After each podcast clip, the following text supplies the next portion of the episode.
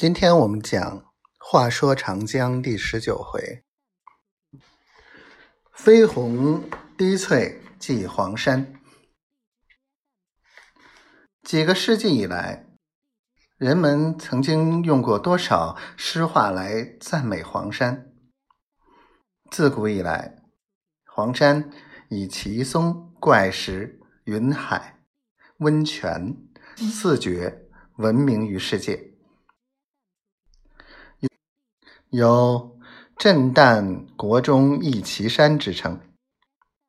明代著名旅行家徐霞客曾经说过：“五岳归来不看山，黄山归来不看岳。”把黄山列为五岳群山之首。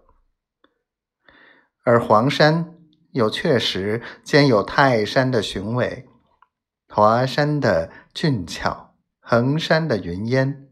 庐山的飞瀑，峨眉的风姿，故黄山一直成为历代人们所向往的旅游胜地。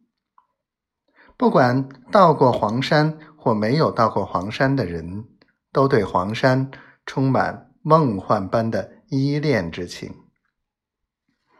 同时也勾起了多少骚人墨客的诗情画意。